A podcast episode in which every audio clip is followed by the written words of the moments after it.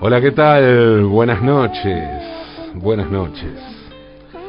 Un pequeño paso para el hombre, un gigantesco salto para la humanidad, dijo Neil Armstrong, y 650 millones de personas se emocionaron frente al televisor en todo el mundo. Sí, 650 millones de personas. Esa es la audiencia estimada que tuvo la transmisión televisiva del primer alunizaje.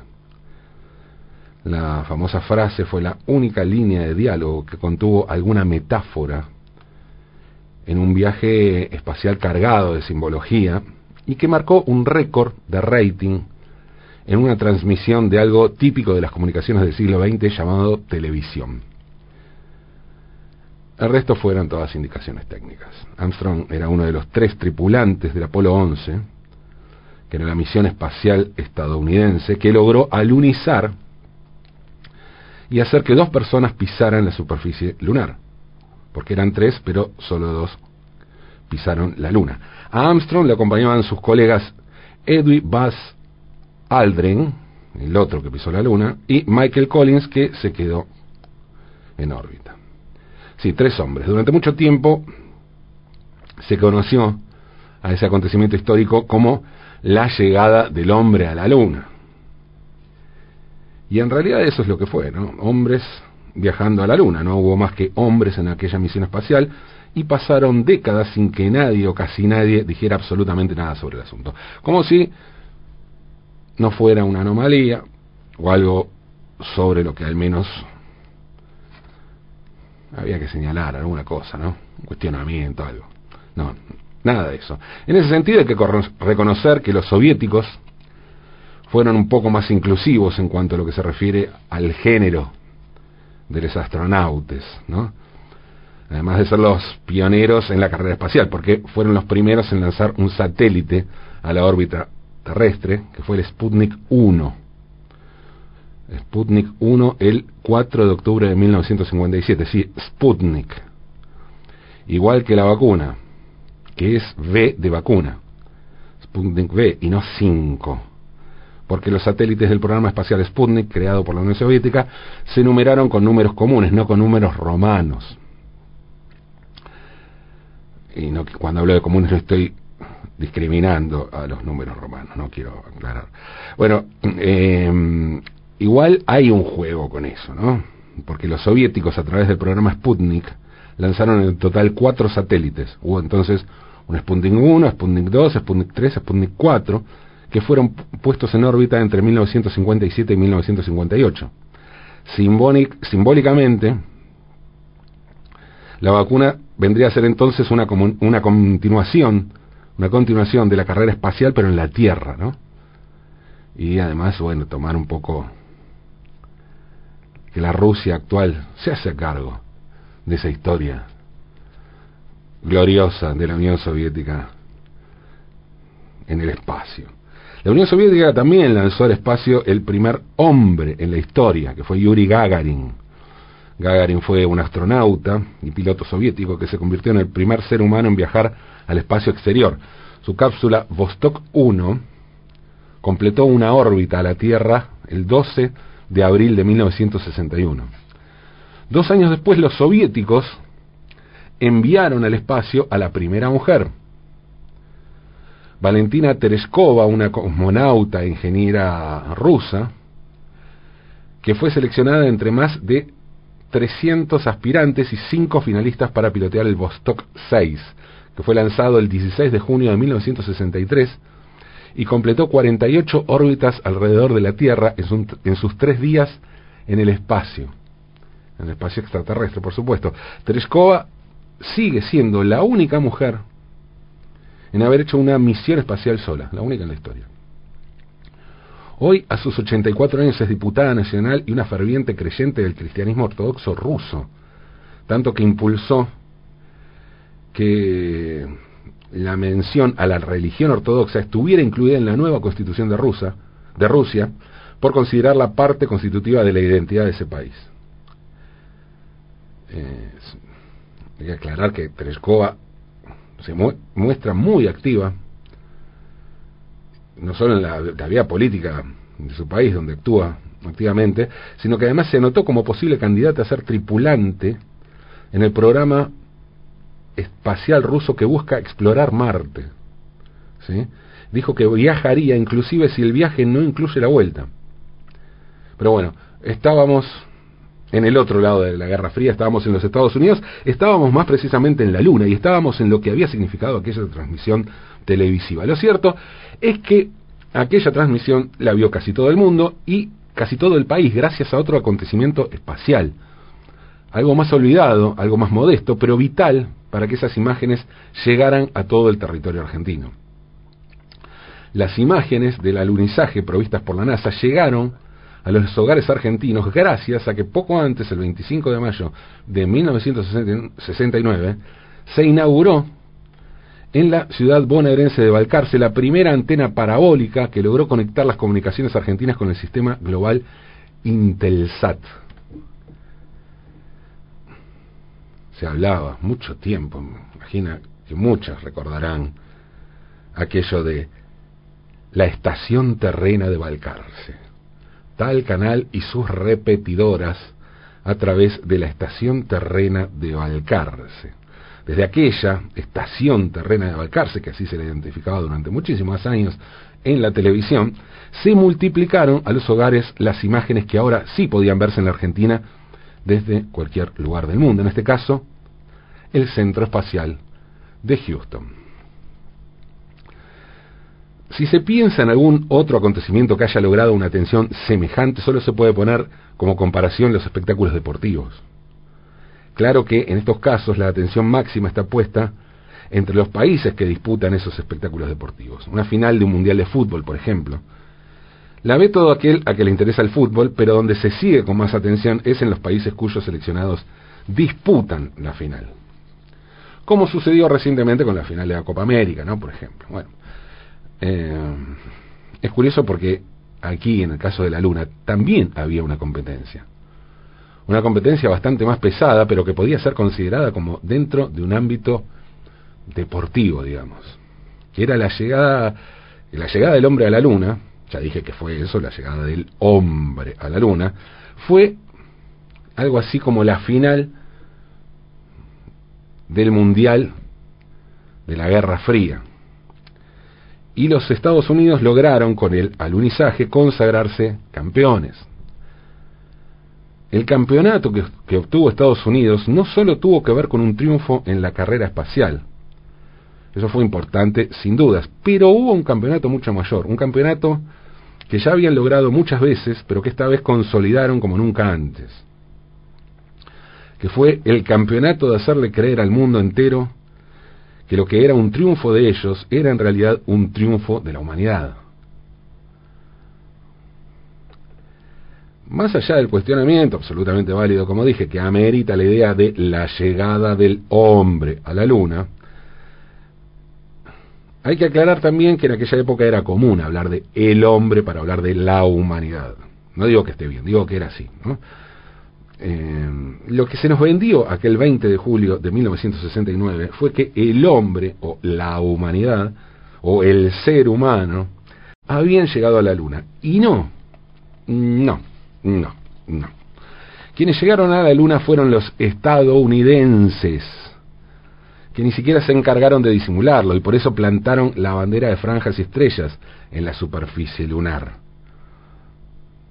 No fue una bandera de la Tierra lo que se plantó allí.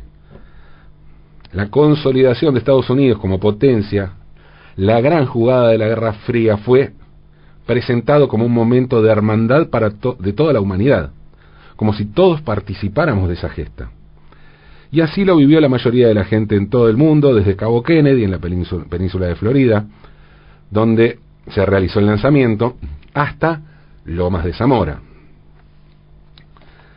El 20 de julio de 1969, Ernesto Febraro estaba tan emocionado viendo las imágenes del alunizaje en su casa en Lomas de Zamora, que tuvo una epifanía y se propuso se propuso escribir mil cartas a cien países distintos en siete idiomas explicando por qué ese día debía ser el día del amigo. Febraro nació en Buenos Aires, pero cuando se recibió de médico puso su consultorio en Lomas de Zamora y allá se instaló y vivió la mayor parte de su vida. Fue profesor de psicología, músico y odontólogo. Estudió filosofía y trabajó como periodista. Dos veces fue candidato al Premio Nobel de la Paz. Su padre, que se llamó igual que él, era amigo de personajes célebres de la bohemia porteña de ese tiempo, como Jorge Luis Borges, Leopoldo Lugones, Homero Mansi, Enrique Santos Discépolo. En las cartas que envió, Febraro explicó lo siguiente. Viví el, el alunizaje del módulo como un gesto de amistad de la humanidad hacia el universo y al mismo tiempo me dije que un pueblo de amigos sería una nación imbatible. Ya está el 20 de julio es el día elegido. Eso escribió Febraro, a quien le llamó especialmente la atención un comentario que llegaba desde la televisión estadounidense, que ese paso del que hablaba Armstrong era una demostración de la amistad de la humanidad con el universo. Y explicó lo siguiente, al oír eso me di cuenta que era el momento ideal para lanzar el Día del Amigo. No el Día de la Amistad, sino del amigo, porque un amigo es alguien de carne y hueso, aclaró el médico de Lomas de Zamora y agregó, la amistad es la virtud más sobresaliente porque es desinteresada. De los tres tripulantes del Apolo 11, Ernesto Febraro tenía una especial predilección por Buzz Aldrin. Resulta que Aldrin era masón, igual que Febraro. Este vínculo es destacado por organizaciones masónicas que señalan que la masonería es un punto de encuentro donde llegan ciudadanos de todas las nacionalidades, razas, credos o pertenencias políticas e ideológicas después de mandar sus mil cartas y obtener 700 respuestas, ¿eh?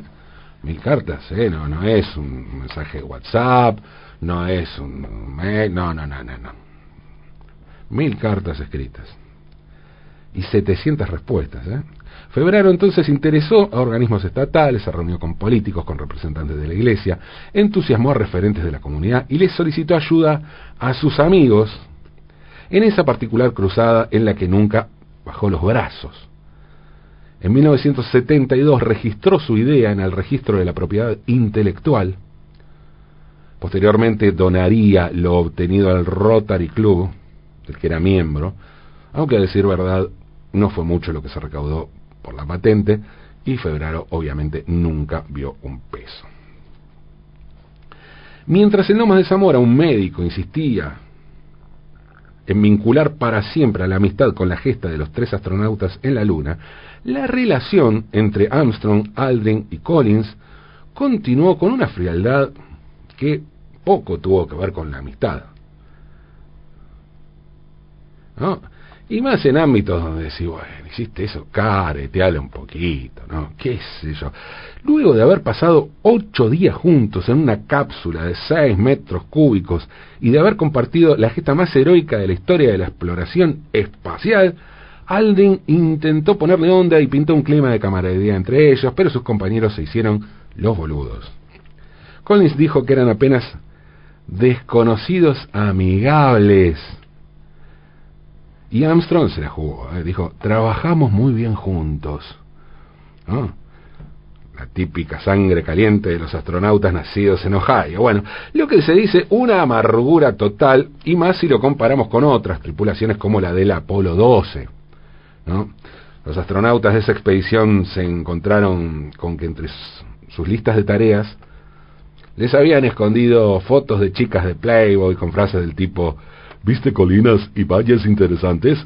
Y su comandante, Charles Conrad, hizo una apuesta y la ganó sobre lo primero que diría al pisar la luna.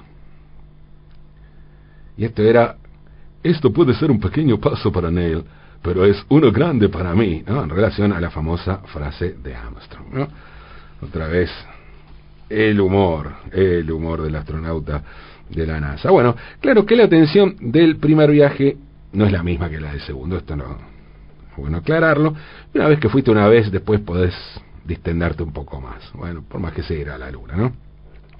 Eso sí, este tipo de actitudes se acercan mucho más a cierto modelo de amistad, ¿no? A lo de los, boludeces de los, del Apolo 12, ¿no? Se acerca más bien al, de la pelotudez de los chabones haciendo chistes con fotos de minas en bolas. Algo, algo muy típico del Día del Amigo. O del estereotipo del Día del Amigo, ¿no? Un día que finalmente se instauró oficialmente en la Argentina.